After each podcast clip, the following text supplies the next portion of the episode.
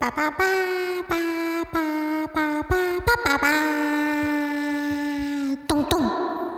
Hello，大家好，欢迎来到片价摘水果的第二集，我们顺利周更啦。对，诶，不是要说我是小尼？哦，我是小尼，我又忘记了。来看看我到底要录几次才会顺利的把开头词讲完。OK，现在还好没有开头词嘛，就是你是小尼，我是小松。对，我们是片价摘水果，耶耶耶。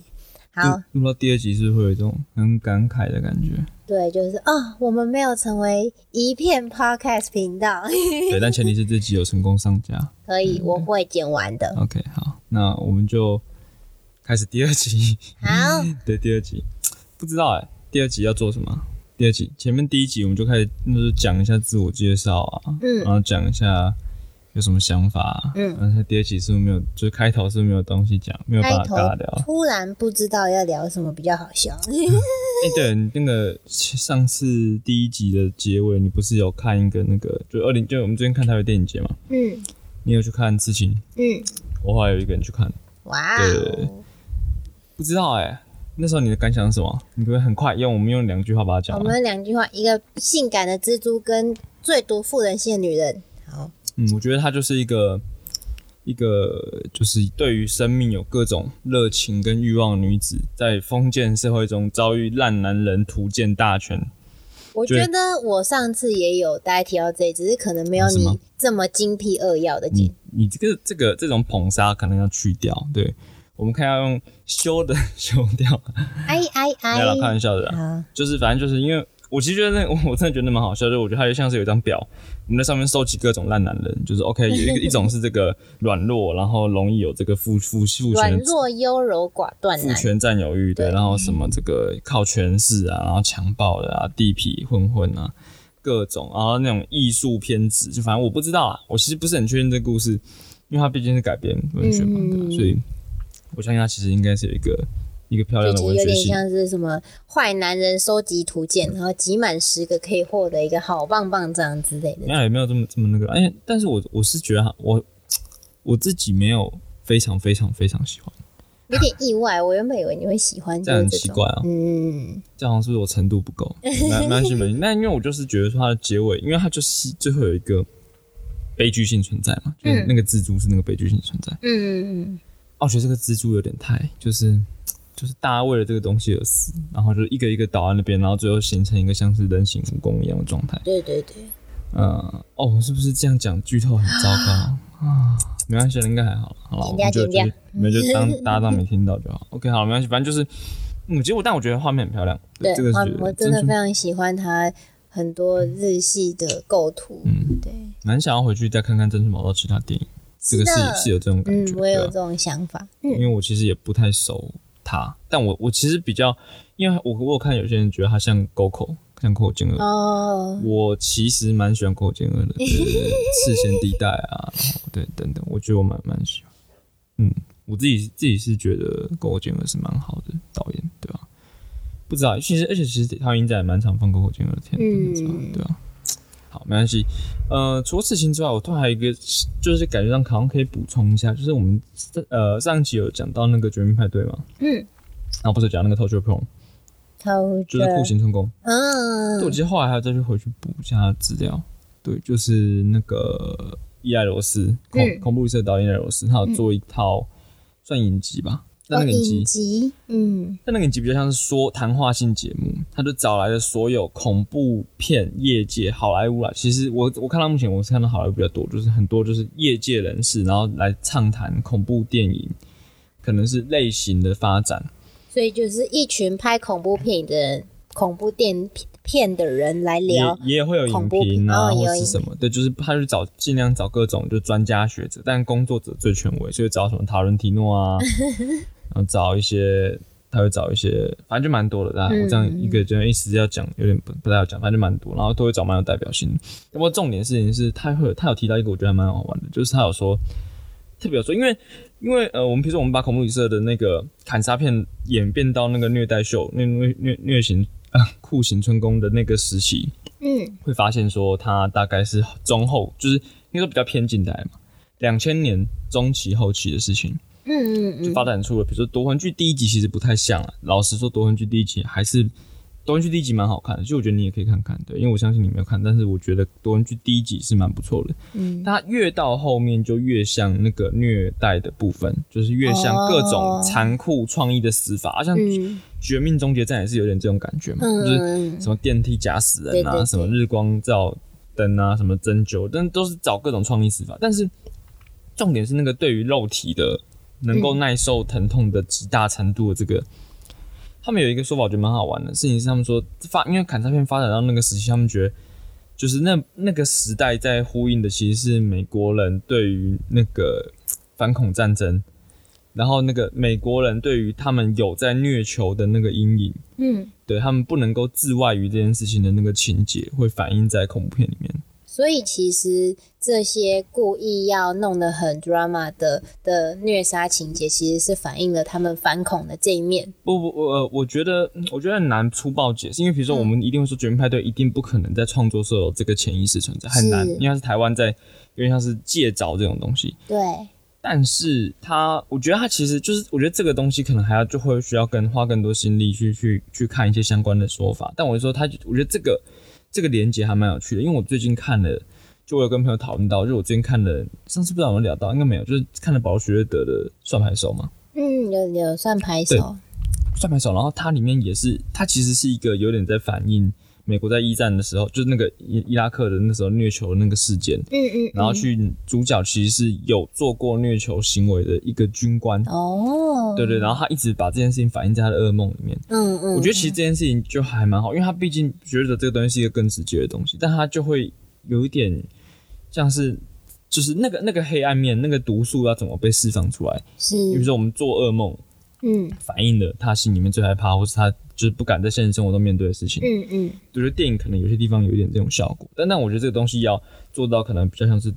maybe 大众文化研究或者什么，我不我不是很确定是什么东西在处理这个面向，但我其实觉得这些讨论还蛮有趣的，嗯。对啊，那那那这就是一点小小的补充啊，就是对于上一集有一些东西，就是反正就是很多时候看当下也没有想很通，但就是慢慢找一下资料嗯。看一下，这样、我其实觉得都还蛮好玩的，对啊对啊，因为我有朋友就是反映说，哦，听了上一集之后，就是听到那些虐杀片呢、就那个纯真幼小的心灵受到了冲击创。对，没错，就是听到炸脸皮那一段，就是很想赶快快转，然后就觉得天呐，这些是哭悲，对没有啊，就是刚好聊到，就他有这些虐杀的情节，就觉得天呐，就是。从这些电影里面得到快感的人，真是让人无法理解。然后我们两个就抱团取暖，这样子，这样。也没关系。哭悲好，我这样讲可奇怪怪的，但是哭悲因为我们金马入围出来了嘛，哭悲没有、嗯没有没有没有任何入围，好像没有看到入围，不是好像没有，他就是没有、啊，就是没有入围。对啊，我就因为他其实那个导演蛮早就出来讲，因为好像反正就没有进啊，对啊。然后哎，我是觉得我是觉得有点可惜，我就像像我知道不是，我知道蛮多有些朋友真的蛮不喜欢这部片的，但是我自己还是我个人立场还是觉得库贝在，我不要管他的故事或者不要管什么时候。就是因为你我们会把每个环节分开来搬嘛，因为如果故事或是如果什么东西有，因为有些一定会有一些批评或什么，但是如果这些东西主导一切的话，那我们甚至根本就大家只凭剧本就好，因为毕竟电影绝对不是只有剧本。是，我觉得还有很多的技术环节其实是蛮值得的，值得入围的。那那其实所以是在自嗯，可能技术方面，它其实成效其实表现的成果还不错，只是可能因因为剧本的我不确定，我我觉得因为我不能乱讲，因为毕竟评审怎么想，一定有他们的考量，嗯我们也不搞不好评审看到什么很拽。但是 我自己就是，如果今天以做这个节目的影迷，嗯，对我自己是觉得酷杯在技术奖项上没有入任何奖项，有点可惜。对我自己自己我们会不会被反酷杯粉出征？随便了，不会，而且 也没有这么大的声量。哑巴，哑巴，对哑巴我自。己觉得蛮可惜的，但没关系，那这也是另外一回事。那哦，但对，确实我们不知道，因为我我真的觉得很好玩。有一件事情，另外一件事情很好玩的事情是，就是聊天，就是就是我们两个现在在录 podcast 嘛，嗯对，然后就是我们两个聊天，然后我们聊天的这个形式，你会嗯不会觉得它有些地方会有一点公式化？就是我我不断的重复听我上我们上一那个内容，对，因为就是我一直讲嘛，然后你可能偶尔穿插几句，嗯嗯嗯，对，怎么让你想到什么就是节目的公式这样子？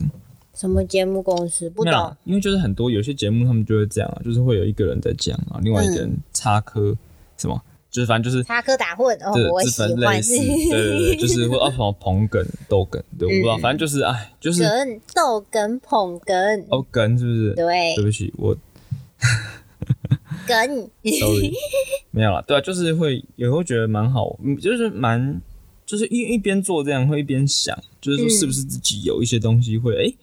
我们闲聊，但是会不会会会掉进什么框框？我不知道，哦你懂我意思吗？就是会有时候会这样想一下。所以如果觉得小松的这个想法就是想要提出反驳的话，就请你留言给我们好吗？刚刚 podcast 的第一个留言是我本人去留的，我实在是觉得嗯有点悲伤，但没关系，我抢了头像，嘿嘿。对，就是反正就是我，我觉得他就是一个突然会意识到这件事。就是我，我觉得最近越来越多影视作品也有这个状况，就是我觉得你内心戏真的好太多好了，是不多，是？有点烦躁嘛。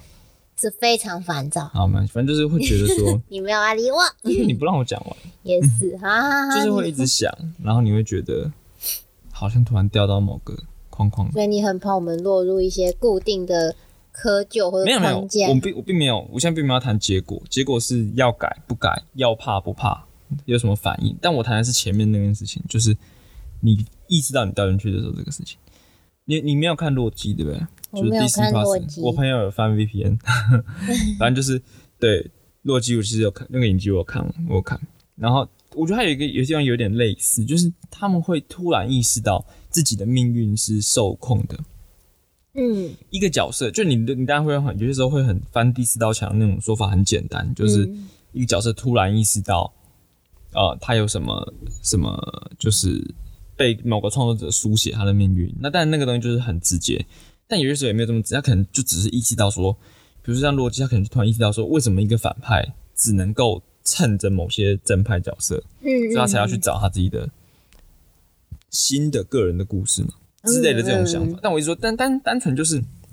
哦，或是那个复仇者联盟第二集的时候，还是第三集，反正就呃还是内战，反正奥创不是奥创，那个幻视突然有问一句话，就是说。就是他也不知道前因后果，但是他可有注意到，说是超级英雄的出现之后，才开始出现大量的超级反派。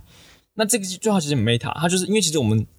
以观众角度看他这件事情再自然不过，因为嗯一定超级英雄电影一定要有超级反派，对不然没有办法看。对，所以他剧中角色意识到这件事情其实有点滑稽，因为它像是一个不太能够被说破的事情。就是因为我们有时候会想说，哦，超级英雄如果不存在，超级反派也会存在。但事实上，超级反派是没有独立存在的价值的。嗯超级反派存在价值，其实真正是因为我们需要超级英雄电影。这个是你已经翻了一层出了这个故事之后的是。但但我只是突然觉得这种事情很好玩，就是你在里面自我觉察，但你没有真的戳破你跟外面世界的界限。你 啊，没关系，这是我的内心戏剧场。但是你的你现在的无奈表情，听众朋友们是看不到的，嗯。如果如果听众朋友看着我们录音的那个波纹，就会看到我这边有一条笔直的白线，就代表我现在试图去理解，但我还是听不太懂。我相信，也没有没有，因为我没有，其实这也不是什么多、多多有趣多深奥反正就只是我一个无聊的一个小剧场，就突然觉得，哎、啊，意识到这件事情很好玩，对，好，而且我另外其实觉得，哎，我们我们叫骗人家摘水果，但是你有摘过水果吗？有我摘过水果，我摘的草莓，对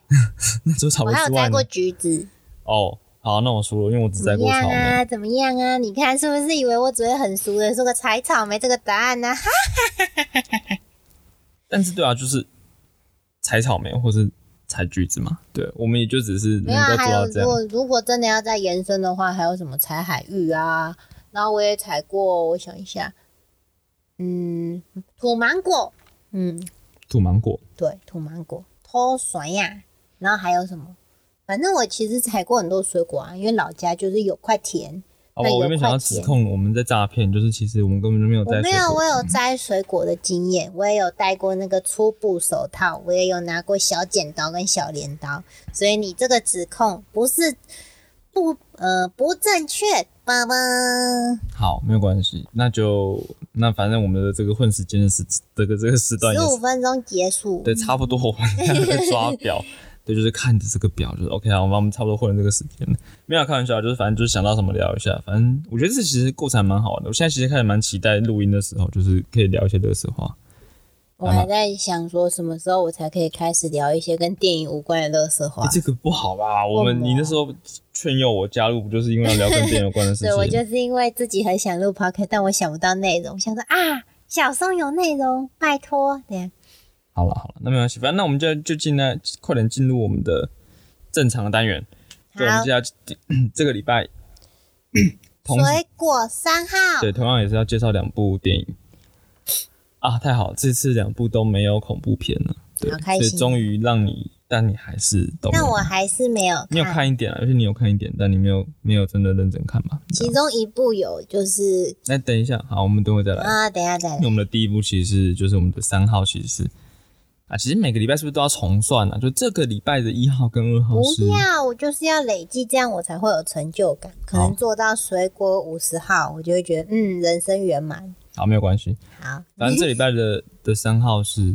这礼拜三号。好，反正就是我们今天这礼拜的第一部要介绍的片子是《蝴蝶飞》。蝴蝶飞，蝴蝶飞，蝴蝶飞是杜琪峰的电影。哇哦，对哦，小松非常的喜欢杜琪峰。没错，这边应该有一个警报，就是对我我非常喜欢杜琪峰，我是杜琪峰狂粉。这里是杜琪峰圣域，欢迎大家来到杜琪峰圣域。没有啦，开玩笑的，但是。但是我也不知道，因为因为我我其实老实说，杜琪峰早期的片子我没有看完。对，杜琪峰早期拍的片子，还好意思说自己是杜粉呐？对啊，但是就是比如说，可能我记得可能总共五十几部剧情长片，我可能看了三十几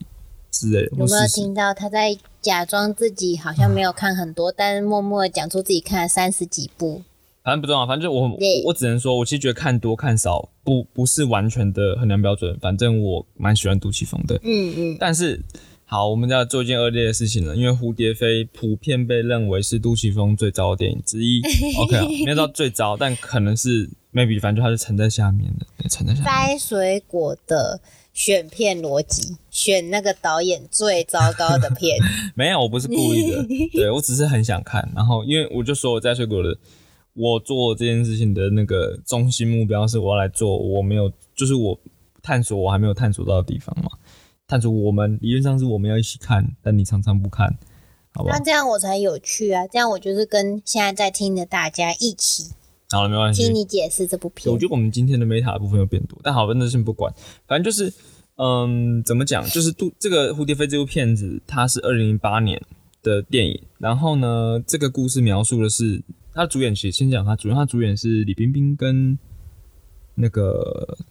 周渝民，对，一时间忘记叫什么名字，居然忘记周渝民叫什么名字？仔仔仔仔，子子，完蛋要被骂了，要被出征了。嗯，对你有看《流星花园》吗？小时候？嗯，讲这就不好，不好，你你不好啊，你我日版的《流星花园》看了五次，日版的看了五次。好，我们应该要来一个麦克风爆音预警，就是接下来小林要笑，就是嗯，对，就是那个那个日版的道明寺跟花泽类还有山菜，虽然现在看现在想想实在让人觉得很掩面，但那当年是我小时候对爱情的憧憬。我不知道大家就是小时候有没有这个记忆，就是小时候对我其实对我来说，片价最大的回忆是小时候在大型的超市。的门口就会摆在一个片架，然后上面在我小时候的记忆里，永远都有一片《流星花园》电影版。流星有吗？你是说影集还是电影？没有，是电影版。它有出一集非常不好看的电影版，一片只要九十九块。然后我其实买了。好。而且我们打断这个，对，先打断《流星花园》跟周渝民的部分。但其实没有，因为但这片还还蛮有趣的，一部分是因为它是周渝民进军大荧幕的第一部片，所以那个时候的宣传重点应该蛮多在他身上，因为他就是大家都爱。对对，那时候的就是亚洲当红炸子鸡的演员进军电影界，花泽类的人气是不是比道明寺高啊？嗯。如果是台版，如果是台版的话，其实应该算是不分选址。不分选址。对，但是因为言承旭的那个形象，他是比较霸道总裁的嘛。对，那时候，但花泽类那种就是就是一直伴你左右的那种人物设定，对于小女生来说，应该应该还是相较在比较喜欢吧。好了，我小时候是花泽类派的，哇，因为我小时候就有印象，有一集就是什么，他们就是在同一间房一起睡，但是没有发生什么事。嗯，对对对对，就亚萨西，嗯 好，没有关系，这边我们就先中断这个少女心的部分。但是会这样讲，也是因为对，就是它有一点少女心的成分嘛。嗯对，蝴蝶飞啊，不知道，因为它其实哦要讲故事，一直忘了讲。李就是这个呃女主角嘛，女主角是李冰冰饰演的一个，她其实是在律师事务所工作嗯，对一个一个新，反正就有点像是那种很常见的那种 OL，所以其实是律师事务所的可能行政啊之类的，她可能就是会跟着律师一起做嗯事，小助理之类的对之类的。然后他就是在大学时期，他跟一个校园里面的风云人物谈恋爱，就是我们的花泽类，我们的仔仔，就是我们的仔仔，对对对，然后但是这个风云人物呢，其实原本就有女朋友了，所以他们有点有点这种小三情节，所以他大学的时候是校园风云人物的小三，不，反正就是有点是把他抢过来，对，然后、哦但是那个就是就是小三扶正，对，然后周渝民这角色又很在意说你到底爱不爱我，对，反正他就是有一点这种就是这种情节，就是就很奇妙嘛，对。然后但我讲那个关键事件，因为这个不算暴雷，他开头就讲完，就是关键事件就是他们在这边拉扯，就是那种你爱不爱我，你爱不爱我说，然后他们在这个这个一个坡道上面发生死亡车祸，嗯，然后周渝民挂了，因为这角色挂了。所以说，我们回到回到这边来看，就是李冰冰这个女主角，她之后的社会出社会的生活，就一直伴随着幻觉跟精神官能症，她一直看到周渝民的鬼魂会回来。所以仔仔在这部电影里面一直都是演鬼吗？对，这是妙，就是你其实不太确定这是这是李冰冰的幻觉，还是她是鬼。其实应该是鬼，理论上是鬼，因为幻觉不太可能有这么多资讯，因为它会很它会有很多办法做细细致的讨论的资讯。嗯，对，但是它里面应该会有一个这种前提，是你会先有点怀疑，说这个是这个角色看到的幻觉呢，还是他真的是鬼？哦，你懂？因为这个角色原本觉得这是一个幻觉，这是回来缠绕他的幻觉，嗯嗯因为他有一个内疚感嘛，他害死了这个男的。嗯对，但是其实又有一部分就是这个鬼其实也有他自己的心愿未了。嗯啊，对，反正就是他们就是有一个缠绕的故事，这样就是他慢慢这个女主角需要走出去，她要面对这个心魔。嗯，好，讲到这边，这完全不是一个杜琪峰会有的故事对，事。听起来跟我之前看过的杜琪峰电影都好了，小林马上 Q 一个你自己最喜欢的杜琪峰电影，枪火。枪火，你最喜欢枪火？真的吗？你你不能突然 Q 我啊！你 Q 我的话，我直觉就会就是。找上一个看过的，对啊，那我上一个最有名最近看到的嗯好像就是枪火啊。好吧，没关系。那你你你没有什么好，你可以你可以想一下吧。我们这这个这期节目随时欢迎你再突然讲一下你最喜欢哪一部杜琪峰电影。可是，呃那我看一下维基百科，啊不。要不要不要，开玩笑你开玩笑。那你好用，stop stop，那算了，我们就可以下一期开头再讲。对，我们帮啊，下一期，那我就要做功课嘞。做一点我不喜欢做功课。那也可以不要。好啊，这个这个有点太多了，因为不是重点，因为其实就只是这东西不太像是杜琪峰的电影会有的那种风格。对，它比较一个，它有它有点是一种女性角色出发的这种言情故事。我想到了，我喜欢瘦身男女，OK，好，这个不错，这个答案很好。好喜欢哦！刚刚在那边减肥跳舞，好，对，这那也是，但但我我你看，就是你看杜琪峰不是不会拍喜剧、浪漫爱情喜剧，因为他他拍他拍的《瘦身男女》嘛，嗯。其实拍孤男寡女拍的很好，嗯对，就都很可爱，都很漂亮。但是蝴蝶飞是香港另外一个很有名的编剧，就是《甜蜜蜜》的编剧岸希，对，是一是一名秘密，对不起，是一名女编剧，然后她这个她写了一个完整的剧本，所以拍蝴蝶飞的时候是有完整的剧本的。杜琪峰有一个很重要的创作习惯，是他几乎不靠剧本，不不靠剧本去做创作，嗯对他很少。他有在访谈里面讲过，就类似说这种啊，如果有剧本，就如果都要照剧本走的话，要导演干嘛，就之类的。他当然就比较商业类型的片子，就比较需要赶时间拍，他会跟他的就是搭档伙伴韦家辉一起做完嘛。嗯，但那种比较随性的，像放逐什么，他有很大的自由空间的，他就是会想到哪拍到哪这样子。嗯嗯，对，所以就是杜琪峰的一个创作习惯，其实是比较潇洒，然后不靠剧本去做创作。嗯感觉比较随性。嗯，其实我就不太好讲，但总之他比较不喜欢完整的故事都定好。嗯，但是在蝴蝶飞就是一个有点实验性的东西滚西，动式调整。变成他的制作条件就已经确定了，是要照着安息的剧本去拍。嗯嗯，对，那这件事情就使得蝴蝶飞变得很不杜琪峰。但是他又有很多班底是杜琪峰长期合作的班底，嗯。比如说他们的那个剪辑是那个大卫理查森，对他其实是很好的银河印象的剪辑师，然后还有那个也是长期跟杜琪峰合作的摄影这个郑兆强，对，反正就是班底跟制作条件其实有很多，就是你其实也可以看到一些空间调度的方向，比如说可能开头有一场戏，然后看到这个车的移动，或是在夜间山路上等等，就会有一种哎。有些地方我能够重新抓出杜琪峰电影的视觉印象，哦，但是这个故事是定死的，然后它很不像杜琪峰，就是杜琪峰的女性角色不太会这样子，就她要么是一些很比较强势，就是啊，这其实有一些性别研究有在检讨杜琪峰啊，就是他他的女性角色都有一点，对，那没关系，这个我们可以之后再看看，有机会，对，我们有机会再慢慢的想想，对，因为他其实也不能够随便把他扣这种帽子，但我只是说就是。大方向上来说，它有一个很大的特色，是因为它有很多大段对白的戏。杜琪峰很不会做这个，我自己觉得，因为我这次看《蝴蝶飞》，我才又意识到这件事情，就是杜琪峰以前很少拍大段对白。大段对白，你有看《夺命金》吗？没没有，《夺命金》有一段是对白还蛮长串，就是一个蔡澜族的一个阿阿桑在要去做投资。然后那个理财专员跟他一直解释理财的，就是有很多要件，嗯，然后就是你要听听，就是他会要那个阿尚一直就是听完之后你要说清楚，你清楚，他有在录音，嗯，要说你清楚明白，我们才能够往下走那个程序，嗯。嗯，他就有点像是那种什么定型，就是定定死的那种契约，定。所以他一定要把它做完，嗯，他才能够确保两边其实都在同样的基础底下去完成这个投资的这个委托，嗯嗯，但其实。那那场戏好看，是因为你可以透过大段对白，发现这边有一个很明显的就是资讯上的不对等。就这个这个桑是很掌控能力很低的，但他一直听听听这个对白，然后把它洗过去，这样子，就像是我们所有人在看那个你是否同意以上的合约，然后对对对对，按我同意。大家都只只会给他滑到底，按下去。我不但讲一个是一个特例，就杜琪峰在有些这种场面，就有些这种呃场场景设计，因为那部《夺命金》其实也是他跟另外一个编剧黄金辉合作的结果，嗯但是。我我讲的事情说，在那那那个时候，你就会看到这边有一个这种情绪性的这个用处，但是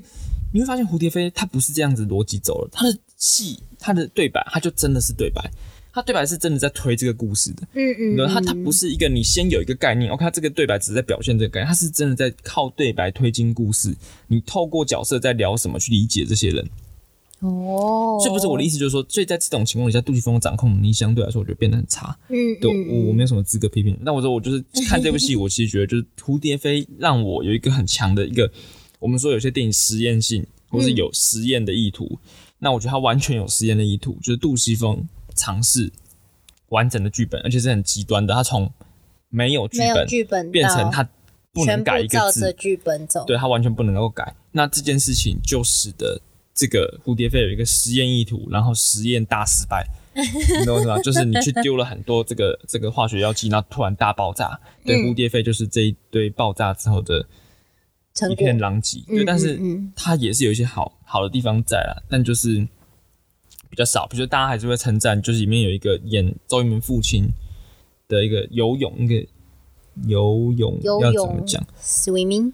呃，完全不是，对，但反正其实反正大家可以查一下，就很清楚就会看到了，对，就是一个中国演员，那他演的很好，对，然后他也是这个杜琪峰跟他跟杜琪峰合作过《大事件》呐，《黑社会》以和为贵都是很好看的电影，对，反正就是我说他里面还是有一些还蛮不错的特质，然后其实周渝民后来也有在杜琪峰电影在回归，哦，《单身男女二》，对所以也不是也不是合作一次哦。而已啊，对啊对啊，所以我其实觉得就是还蛮多，就是哦，李冰冰其实也有也有在杜琪峰电影演过，但他好像是之前《百年好合》，哦，对对百年好合，但就是那个什么什么，反正哎，就是先不管。反正我意思就是说，它其实有很多地方小细节，你会觉得这些东西还是有有趣的地方存在。是但大方向上就是它是一个，天哪，杜琪峰干嘛要这样做？然后哎呀，天哪，这样做还真是不好看。哎呀，身为杜粉，你喜欢这个故事吗？当然不喜欢。但 我觉得我不知道啊，因为我其实觉得就是它就只是一个失败的实验而已。对我自己的感觉上是这样，但是看的过程还是会有这种有趣的感觉，因为你我啦，我就觉得哦，我想通这件事情，就是哦，以前我觉得说哦，那杜琪峰这么不喜欢剧本，那剧本真的这么不重要吗？就发现哎，他好像还真的不太适合这样做，嗯嗯，对，或是他可能需要有一些跟他更妈级的编剧，maybe 韦家辉，maybe 黄金辉之类，就他们可能更有一个相同的气质存在。好像也是他尝试，嗯、用不同的方法去去挑战电影，然后但发现嗯，他真的就不能走这个路我不太确定他那时候是不是一个自愿挑战了。我反正这种事情，我我觉得那都是签合约的时候的事情，嗯我不知道。对对对，这都那是后面的事情。那是前面的事情，哦前面的对，但是我不知道那个前面是，我觉得有些地方是永远会埋在历史的，就是哎历史大门就历史的此关上了。长河之中，对，呃，好了，反正没有关系。对，那我觉得，但我觉得其实就是在这在这个实验的的这个这个概念上面来说，我觉得还蛮有趣的。就是对我一嗯个、就我蛮喜欢杜琪峰电影的人来说，我觉得看这部电影还蛮好玩的。好，那当然蝴蝶飞有一个意象嘛，就是那个蝴蝶，嗯，你就看到这个人死了，然后他回来，然后你爱过他，然后他又显现在你身边，然后他是周渝民，很帅。对好帅，，所以我一说蝴蝶，好像就会，我们就想到那种这种中国什么庄周庄周梦蝶没有吧？还有那个啊，那个梁梁山伯祝英台，对，祝英台，它有一个死亡然后缠绕的这个意象存在，对吧、嗯。那好，但我其实觉得它就是一个很不杜琪峰的故事啊，然后加进了杜琪峰的创作条件里面，这样子，对，反正就是这样。但我觉得还还不知道，我觉得这个这个故事还蛮好玩的，所以就特别要挑出来再讲一下。嗯，好，这是蝴蝶飞。好的，OK，好好的，那我们今天要做的下一步，像稍微讲稍微聊一下下一部片子。水果四号，啊今天是蝴蝶与熊，我们下一部片是灰熊人。今天是动物系列，动动物与昆虫系列。真是大大的亵渎，因为灰熊人是大师杰作。真的，我现在这边这样子讲，实在是自没有，我说亵渎人是我了，对啊，把它摆在一起。没有，开玩笑，开玩笑，也不能这样讲。哎，讲什么都不对。不是啊。我们不是就有讨论过说，每次挑两部片到底要不要有关联？结论是不要关联比较不要啊比较可爱对啊。好，反正灰熊人哇，灰熊人是何所的纪录片，天哪，河索！我觉得我开头我要先很惭愧的承认，就是何所的片我其实没有补的很完整，对，就是因为不不能，甚至不能说不完，就是不能说完整，因为我其实看的比较多都是他近近几年，就是大家开始说何所，就是也不是说我不确定呢、就是因为我我觉得这边的评价不是这么的统一吗？就还是有人很喜欢，嗯，嗯，对，但是就我反正我看的比较多是何所近期的纪录片，对我反而看很少他的剧情片，而且何所还有一个特色，哦，你知道何所先先讲一个无聊，这个跟大家都知道的小八卦，就是何所是杨德昌超爱的导演，何所是杨德昌超爱的导演，对，所以他是一个大家超爱的导演的超爱的导演，所以他就是你，是大家都爱的那个导演，爱的导演。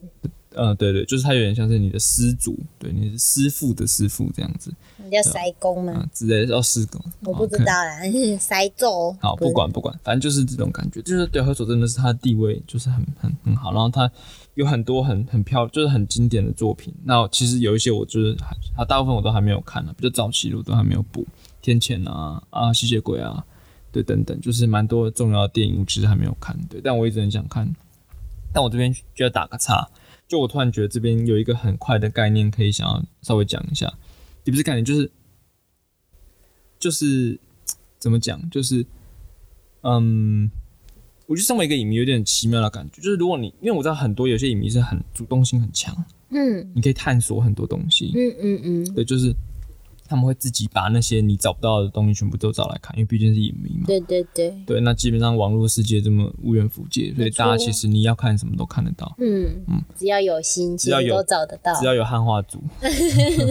没有也不一定，有些人就是外语能力够好，也是可以直接看。或是对，只要有音，就是呃只要有音字，只要有至少有爱，音，对，至少英至少英文字母，因为其余很多外外语片就比较难嘛，对、啊。嗯但是我的意思是说，就是对于像我这种可能找资源能力比较贫乏，或者比较没有心的影迷，天哪，这样这样扣自己标签好，无心影迷小松。扣自扣自己标签好难过。但好，我们先不管，就是我意思是说，反正就是，嗯，我觉得会会有一种感觉，是你其实很吃影展推给你的东西，嗯，对，然后当然你会有一，但你会，你如果遇上贵人，你们可能可以交换资源或者什么的，对。但是我说，当没有这些人的时候，你就是很吃影展推给你的东西，所以会变成说，很多是影展会影响一代的人，是，对，比如说影展引进了七十老司机，或是影展引进了老塔，影展引进了 GoGo 健二，那你对于电影的视野就会有很大的变化。这一代的台湾影迷对于电影的视野就会比较大的变化。是，因为我我就在想，比如说，呃，我我那个时候我刚开始看电影的时候，有看过一些，比如像雷奈的影雷嗯雷奈的回顾展，或者我们看一些。呃，就就比如说三岛由纪夫专题，反正就会有一些很多不同的东西。那我就会觉得说，OK，其实如果我晚，就是我晚开始看电影一两年，我可能错过这个。对对，那比如说，或是说我现在最近我们在看这个法国新浪潮的专题，是光年台北在办这个这个回顾展，那你我会觉得说，哎、那如果有一个影迷，他今年刚好可能就是还没有开始接触，他明年才开始看认真看那他电影，就可能就错过这个了很完整的一个法国新浪潮没。有到很完整，但其实哎不重要，对，因为不重要，因为能够看到的都是好事。对对对对。好，那但是我的意思只突然想说，哦，就是有些时候我觉得就是错过很多东西，就是有些时候有点缘分了。这样讲有点相怨，因为厉害的影迷会把所有东西都找到手。到，对对，但是我不是厉害的影迷。对，好了，反正就是我先打了一大串预防针讲这个，对，那有点压缩到我们讨论灰熊人的时间。没错。但是毕竟我们刚才也压缩了很多时间在聊周渝民有多帅，所以没有讨论，花泽类有多帅嗯，好没有关系。那灰熊人就是何所他在二零零那是几年了？二零零五年的纪录片电影是 Discovery 频道出资拍摄的。这个题材是何所去争取来的。他有在后来有在一个香港的讲座上面提过，就是其实这个题材原本有一些制作人拿在手上不太敢拍，嗯，对，然后他就觉得这是一个很重要的大的故事，所以他就把它抓过来了。好，那其实我其实我其实猜测灰熊人听过的朋友应该不少，对，应该蛮多朋友应该是稍微耳闻这部片子。对，那灰熊人的故事是讲描述一个很戏剧性的悲剧性的死亡事件，是就发生在二零零三年的时候，有一个不太能够说业余，因为他有点把生命奉献在这个上面。嗯嗯嗯对，但总之他不是专呃不能够说是职业的环保人士，叫做提姆崔德威尔。对，然后在二零一三年的时候，他跟他女朋友一起被发现在美国阿拉斯加州的卡特麦国家公园暨自然保护区嗯沉尸在那里。嗯那原因是因为被灰熊攻击，对，就是被灰熊杀害了。用“杀”这个字有点怪怪，因为有点像是，就是他，但其实就是被被杀死嘛。对，好那这个就是何所对这个悲剧性的这个事件做了一次爬书，就是把这个资料重新回顾，然后去找相关的人士来访谈，来去问他们这一位崔德威尔是什么样的人呢？然后去做很多讨论，然后去整理这个整个崔德威尔的人生的这个悲剧性的这个事件，跟他的整个生命故事。嗯因为崔德威尔非常爱灰熊，他会一直待在这些保护区的原因，就是因为他很爱灰熊，他真的是会逃，就是他会进入这些不能够进入的地方，然后他会待在那边，有点违反自己的人身安全。嗯然后，但当局来抓他也抓不到他，因为他很擅长躲避之类的。有，然后我有我在，因为我其实有看了一其中一点片段，然后也有看到，就是他甚至还会尝试去驱赶那些盗猎者，然后甚至他自己本人也是盗猎者在追杀的对象，因为他会，这么追杀不太好说，反正就是有威胁嘛。就威，对对对对对，对他有点爱吃，但是，嗯好，反正就是他这个故事有点像是何所把它定位成一种，就是他呈现的这个人，他是从人类世界走向，就是靠近自然，靠近荒野，嗯。对，然后他跨越那个疆界，这样子。哦，他因为这件事情其实真的蛮会蛮让人感伤，因为你一一听这个直觉就让人觉得蛮蛮难过，因为比如说我们一般来说看 Discovery 或者什么，就会觉得说哦，我们探索自然，嗯。然后很很不是很开心，就是 OK，它像是一个探索嘛。嗯，但这故事有点像是，比如说有点像是一个，比如说我们说爱爱好爱好海底探索的探险家死在深海，或是一个太空人死在外太空，就就有这种感觉，就是天啊，而且你会很难想象，就是那个他们在生命要结束的时候的那个寂寞的感觉。其实刚开始我会一开始我会知道这个片是听到有人提到是在阿拉斯加之死，嗯嗯嗯，对，然后有人在讨论阿拉斯加之死有提到灰熊人，对，阿拉斯加之死是西恩先潘对西恩潘的导演作品嘛，对，那也是描述一个就是有点存在主义的那种故事，就是他去探荒野，然后去寻找自由，然后但是他最后在那边过世这样子，嗯。这种故事呈现的好像都是那种生命中一种很大的孤独，对，就是嗯你会觉得好像他就是、就是孤苦无依吗？也不知道，反正他就是有点像停在这种状态里面，嗯然后他就是在这里面，然后他是不是想要找到一个很不一样的东西，但在灰熊人呈现里面，何所我觉得他有一点有意把它导向，就这件事情其实是失败的，因为也不完全很平面的用他被灰熊杀死，所以是失败的，而是比较像是这个人的探索，他没有办法，他没有办法真的就是至少在何所的诠释里面，你会觉得这个人没有办法做到这件事情。所以听起来就是他很努力的想要去，嗯、可能亲近荒野，或是接近灰熊，但他最后其实都是徒劳无功。这边有一个概念是，他是他会想，他或许他想要成为那个的一部分。因为我觉得合作，因为我虽然看的合作的电影不多，但是合作有一点类似的命题，他就有点像，他会常常去表现一个人，他进入了一种状态之后的一种狂热。你你说灰熊里面有有一段特别让人印象深刻，就是崔德威尔在，就他对着镜头开始讲很多话，然后就是他在记录这一切。因为崔德威尔拍了很多在保护区里面的影片，嗯，可是有点像是用那种 DVD 随片讲评的方式在解说这些影片，然后何所又。他对于崔德威尔拍的影片，他有点像是怎么讲？就是你可以看到，有点像是一个纪录片的导演在解释另外一个纪录片导演拍到的东西。嗯嗯，这种感觉，他们是关系上是对等的。对，但这个崔德威尔他的那种狂热，又像是他有些时候好像会相信，比较会相信他可以跟一些神灵对话或者什么，就是他可能会拍出这种比较神秘的面相。就这个人，他走到这一步，然后他就是。觉得自己为了灰熊，然后灰熊可以亲近他，他灰熊不会攻击他，他会不断的解释说哦为什么？他有点像是会用一些一种在对人说话的方式对远远对熊讲话。嗯，我觉得这些有些事情其实并不像是呃我们说一般跟自然保持着一般距离的人，感觉不像是嗯。我们认为的爱好自然的人会做出的事情，一般的那种爱好者会做的事情，感觉他跟自然或是荒野的关系已经，他有一个他有一个模糊的模糊的界限的想象，就像是他想要去弥平这个界限。但是因为何主在后面有一个比较冷酷一点的诠释嘛，就是他他他他有一段其实那后还蛮有名，因为很多人在讨论的时候都会讲到，就是何主会他直接讲，他就觉得说他他其实没有在没有在这个。崔德威尔拍到了拍的这些熊上面看到亲密，看到理解跟宽容，他只看到大自然极大的冷漠，就是这些这些熊并不是，并不是用爱人跟朋友的方式在看崔德威尔，他们就只是，他们就只是熊，他们就只是熊，对这种感觉，就是你你如果会回到一个非常，感觉有点像是，就是其实对对何所来说，崔德威尔。他想象的，他跟自然之间产生的沟通的那些桥梁，其实都是他的一厢情愿。我不确定，我觉得可能有一部分这种，但我其实我其实真的不确定，因为我觉得这个题目真的很难。嗯嗯。对，我觉得看灰熊人是有这种感觉，事情是，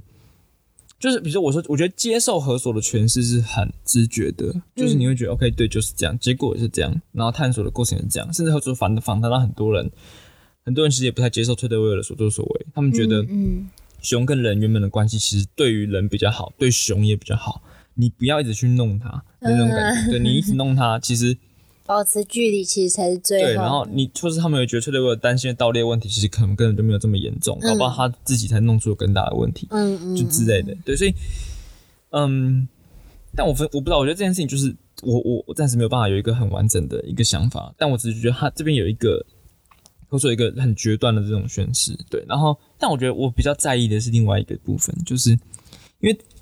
灰熊人留，就是这个影片，他有合作找到他们留下一个一个一段录音，就蛮残忍的，就是虽然我在死前，其实他的那个摄影机是开着的，是。对，只是没有录到画面，但他有录到一段录音，就是灰熊把他杀死的过程，因为他当然被被攻击，然后女朋友也在旁边想要救他，但是他们两个最后双双遇害嘛，但是他们也。没有心，没根本不会去把那个摄影机关掉，所以他就把这整个过程录音录下来了。然后有一段，因为这个东西是被最后被崔德威的前女友保留着，然后何所没有把这个录音放出来。嗯，对，但他有就是自己把他自己听的这个录音的画面拍在这部纪录片里面。有有，那印象蛮深刻，就是他戴着耳机，然后听那一段录音。对，然后他对对我对我来说，我比较在意的是他在拍完之后。就是他，我说他在这个纪录片里面，他最后跑去跟就是为了前女友讲说，就是他建议对方把这个录音销毁，就是不要让他成为，不要让他被继续流传出去，不是不是，不要让他成为对方生命中的一个困扰，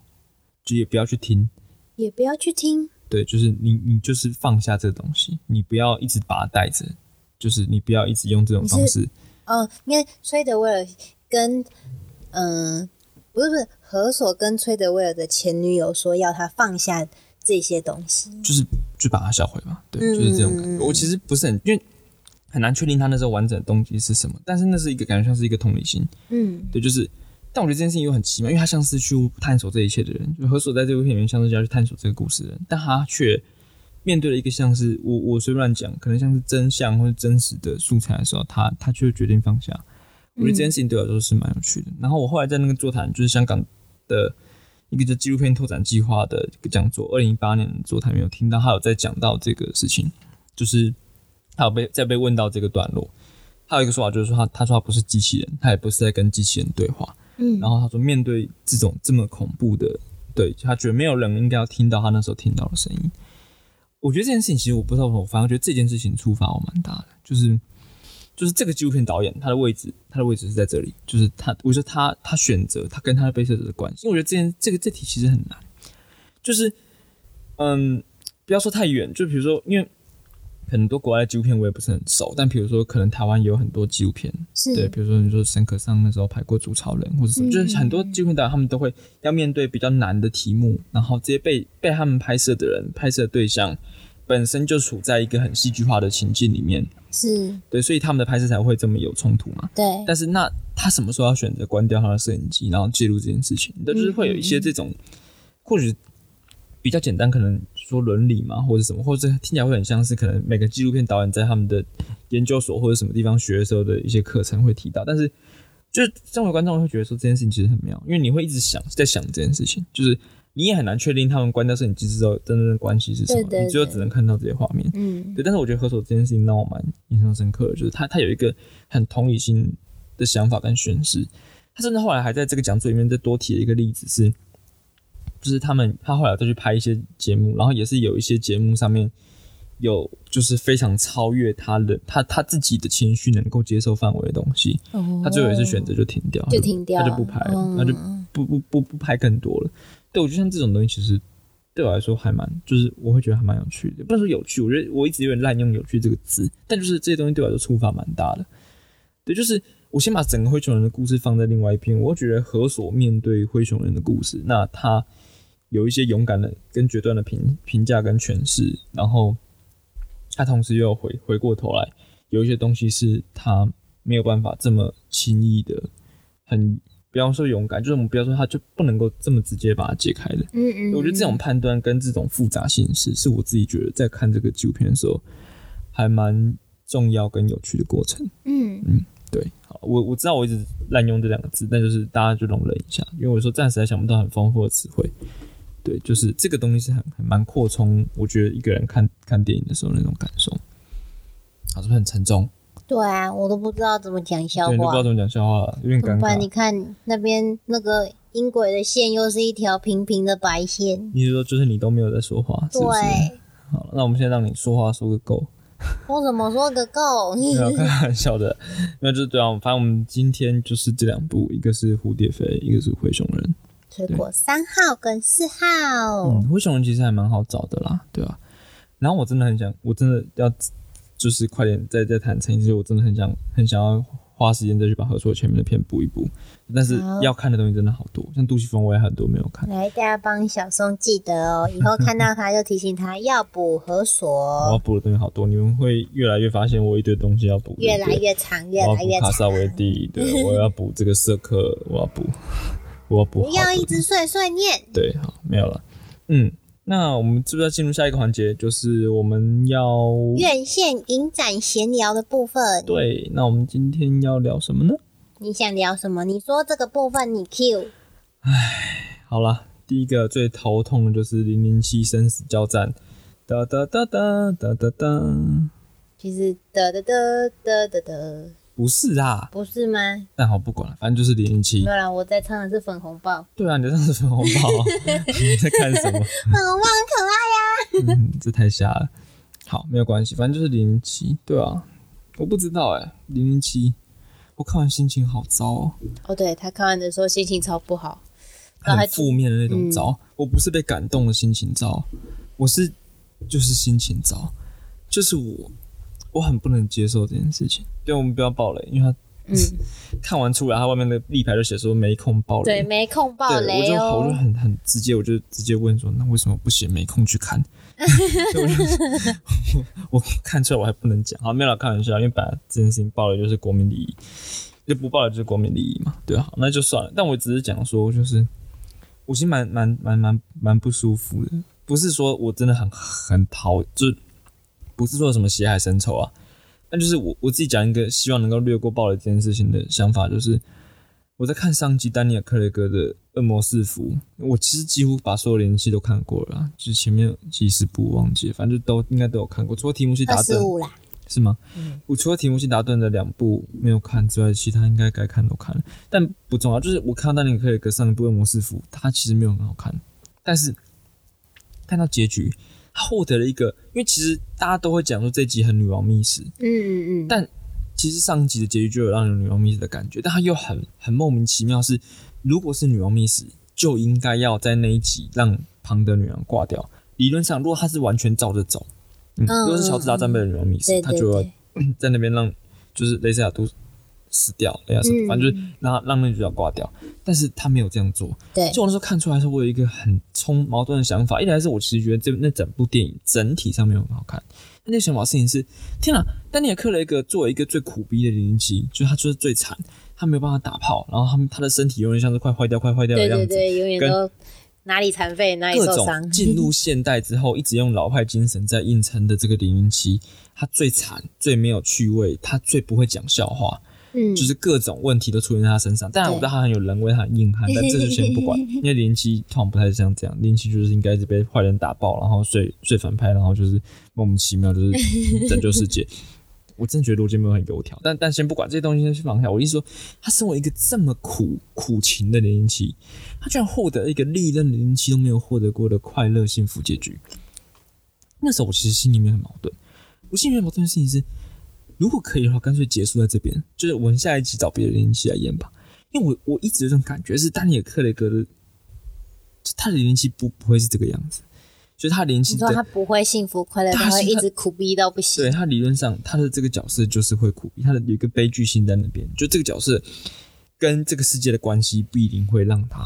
苦逼苦逼下去，对。然后果然我们有了最后一集，对，所以我其实就是这件事情，就是让我觉得很头痛，对，因为最后一集是一个必然的结果，它就是那个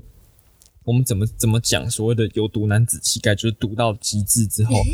你会幻想这一切都是围绕着你运转的，但其实不是，对，它完全它有很多更负责任的解决方式。好，那我们就不抱怨了，对，但大概是这个样子。我其实对于这集很心情很复杂，我喜欢凯瑞福用的很多导演技巧，但我不喜欢这部片的故事。对不嗯，对？这部片的故事很让我头痛，对，但这就不管，这个姑且当我的碎碎念。但你也有看，那你什么感觉？嗯，差不多是我大概的感觉。差不多啊，差不多。我其实也蛮不喜欢结局，但呃，开头的部分其实还行，就是我他我觉得晚上派对很嗨，对对对对对，我很我很开心，我那边看我快笑死那个飞车哇，不是不是，我说那个派对，我我觉那对那个派对我快笑死了。我是说，我是说零零七，就当然可以给我另外一个问题，就是他的零零七庞德版本每集反派一集比一集废。就那我说费意思是说，你会觉得这这也太瞎了，就是每一集的反派都像是套俄罗斯娃娃一样，他就是嗯上一集的反派的的的的出现的原因。嗯嗯嗯，然后到这里就有一种他们撑不下去，就恶魔党就是用一种泡泡沫的方式瓦解，就是恶魔党就这样，我觉得非常好笑。但但之前先搁置，我觉得那是好优点的部分。对，对但就是嗯，但是我还是觉得这这一集的就是终极 BOSS 他的动机啊，或者是对，好像可能我觉得讲就是讲这些可能都有一点就马后炮，可是我就是不喜欢，然后所以到他到因为这个反派而导致的这个结局也是让人难以接受，所以其实真的电影结束的时候会有一种 就是这样子收尾吗？就是就是就是呃，忙到没空爆雷，是以这个样子的方式好了，没有关系，反正因为请记得，就是这部片的评价非常好，所以我们两个就是超级反指标重要。对，就是基本上来说，我们就是在这个故事上面站在一个反指标的感觉。嗯嗯，好，没有关系。那还有什么？你 Q 啊，我们之前还去看了哦，我们先看了高雄电影节会放的总编的复仇。天啊，这个要讲要讲三个小时，因为我好很喜欢吉田大巴。总编的复仇是吉田大巴的芯片，但是没关系，这件事情我们先打个暂停，下一集再讲，就真的吗？总编的复仇下集再讲。可以啦，反正就还反正高中电影节还没久播，而且还有嘛，加长。对对，就是反正就先先搁置，好的，嗯好。有一个我想要快点讲掉，就是鬼同你住。啊这个我没因为他快要他他撑不了这么久。我们 这个节目如果成功上架，或者这个礼拜六，嗯，那《鬼同你住》应该已经是上映第二个礼拜了。那这个时候，《鬼同你住》很有可能快要下片了。对，他虽然在金马，他现在金马入围三项，他入围了歌曲，入围了动作设计，跟入围了原创剧本。《鬼同你住》是陈果跟林继陶的作品。对嗯，那陈果导演就是三夫，就近期的三夫，呃，榴莲飘是早期的，哦，红遍之后有三夫嘛，嗯然后其实还中间还有几部啦，单片三夫，然后九龙不败，然后多台师，嗯，然后鬼同你住，鬼同你住是一个比较 B 级 cut 的港式鬼片，对，那我自己其实蛮喜欢的，你蛮喜欢的，嗯，我自己其实蛮喜欢的，就是嗯，很多就是我其实认识不少朋友蛮就是他们他们觉得就是他们觉得有一点制作水准太太差了。制作水准太差。因，为成果最近的的状况都是他的电影的制作越来越糙，就是嗯越来越粗糙。嗯嗯嗯，对，就是他他不太，他不再这么怎么讲，就是比如说我们说比较早期一点的，比如说也是一样比较成本低一点，但是总是觉得最近的作品越来越放放，就很多东西都有点像放水流的感觉，比如说收音没收好。这个东西感觉上就 我不知道啊，就是会觉得天哪，这真的是没问题的吗？对，那你也可以说这是一个 B 级的 cut 的趣味，但你又觉得这样讲的时候，让人觉得有点不太自在。还是他那个收音没说好，是他想要打创造的一个效果，因为也也是有可能，因为他的剪辑剪辑也是非常的就是放飞自我，但是我我觉得重点就是我我觉得我对这部片的感感想，因为我很喜我会我喜欢，所以我我会觉得《鬼同你住》让我有一种感觉，是我可以割就是舍弃掉这些我对于就是我也觉得这些地方制作低廉的感觉，但是我自己其实喜欢这部片的，就是我觉得它有一种很很很纯的一种魔力，很纯是对对电影，就你会觉得成果不是他制作像假豆这样吗？嗯，不是，他在做很多学像场面调度的东西，嗯嗯嗯。然后这些调度就是在一些小空间，然后他也不见得真的这么沃可到那种程度，但他就是很可爱。比如说，你知道，可爱，你知道，大家之前都在看《超越无限两分钟》，嗯，大家就说《超越无限两分钟》就是表现的只要能够就是没有什么什么什么什么都没有关系，但只要把一个故事说好对对对，说有趣。那时候大部分的评价，我觉得《鬼同你住》就是你没有什么什么什么也没有关系，只要你就是有可爱，做出有趣，不是我是说，你只要做出有趣的视觉跟调度，然后你就可以把片子拍的很可爱。我觉得《鬼同你住》就是一部可爱的片子。两分钟其实应该也算是把视觉跟调度玩的很好的，是吗？我不觉得，不觉得吗我不？觉得，我嗯，我我我，我觉得他的逻辑不太一样那你。觉得两分钟的魅力在哪里？两分钟的魅力在哪？两分钟的魅力在他的故事很很很可爱，嗯，然后他故事故事很可爱啊他的概念很可爱，他的视觉空间有想法，但是我我我我说的成果那个比较不一样，他就是他没有这么这么概念式的在展示这个舞台空间，因为它没有这种东西，嗯。他有一些空间，但它的重点又不太像是只有那些空间，它就是做了很多我觉得很很很超很莫名其妙，但是很好玩，他偶尔突然剪剪了好几个 cut，或是他突然什么地方转一下黑白，或是突然哪边喷写出来不是红色的，是蓝色的，是绿色，就是会有很多这种乱七八糟，但是我觉得很可爱。然后或者有一些地方就是这个地方根本就不会这样做，他就把镜位摆在一个很很奇怪的地方，然后你又突然发现这边就这个镜子看得到这个角色，然后这个角色站起来的时候，摄影机往前往上挪一点，这个角色就在换了一个方向，能够进入这个画面，就是我觉得就是一种很。很好玩的调度的东西，我就觉得这些都很好玩。对，这这东西超级难，我自己觉得它很难在这边。我用这种就是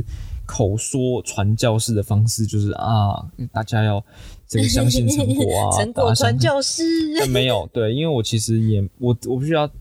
老实的坦诚说，我对多胎师跟对三夫跟对九龙不败都还好，对我都没有特别的喜欢。但是我觉得《葛同女珠》让我有一种哦，重新的找回看成果电影乐趣。听起来他好像是在玩整部电影的